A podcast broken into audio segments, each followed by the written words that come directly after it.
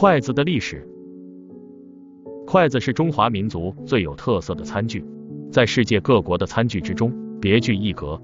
我国古代使用筷子的历史十分悠久，大概已经有三千多年的历史了。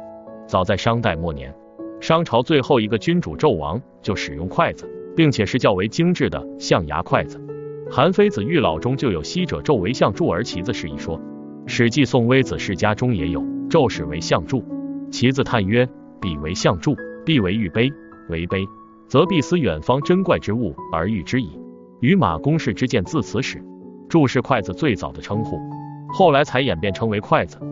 筷子在中国古代相当长的时间里被称为柱，先秦时期又被称为夹或者斜。《礼记曲礼》上说：“耕之有菜者方用夹，耕之无菜者不用夹。”隋唐时期筷子称为。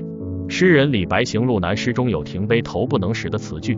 这些史料都说明我国古代筷子的称呼有很多。宋、元、明、清时期还有称筷子为柱的。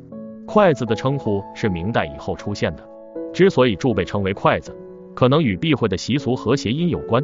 按明代《书园杂记》中说，吴地的百姓忌讳说柱，因为吴地是以行船为生，船住了就没有生意。同时，船都是木头制造的，害怕虫蛀，所以改称为筷子。后逐渐被称为筷子。清代柱和筷子两个称呼都使用。制作筷子的材质也随着时代的不同呈现出一些变化。竹木是制作筷子的最早材质。汉代的许慎在《说文解字》中说：“柱从竹者生，最先被称为柱，就是因为筷子是取竹子而制作的。远古的筷子多是就地取材，或是树枝，或是竹棍，有时候还是动物骨角。到了原始社会末期，开始使用刮削之后的木块和竹块。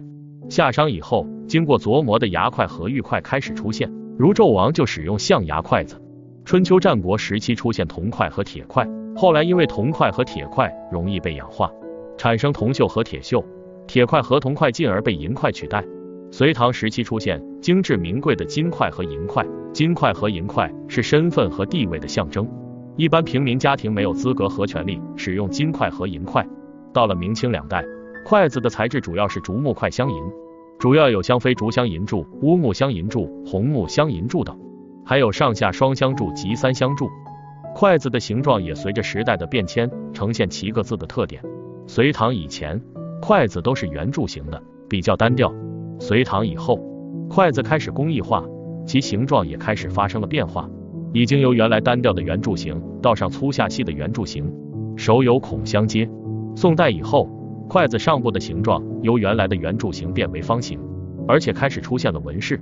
明代以后，筷子上部形状有方形、六棱形、八角形等，为生产更精美的工艺筷奠定了宽广的基础。筷子在我国的使用过程也有发展的历史。筷子刚一开始并没有如今的拨、挑、斜、拌等功能。《礼记曲礼》上上饭属物从柱的说法，是说吃饭时不用筷子。《曲礼曲礼》上上的耕之有菜者方用夹，耕之无菜者不用夹。夹作为筷子的一种称呼。说明古代筷子有过专门用作夹菜用，不用于吃饭。筷子在中国发展的历史悠久，也影响了中国周边的国家。筷子的历史也是由最开始的注重使用，而逐渐走向集使用和工艺欣赏于一体的过程。筷子的名称和材质形状都随着时代的变化不断的发展变化，形式越来越丰富。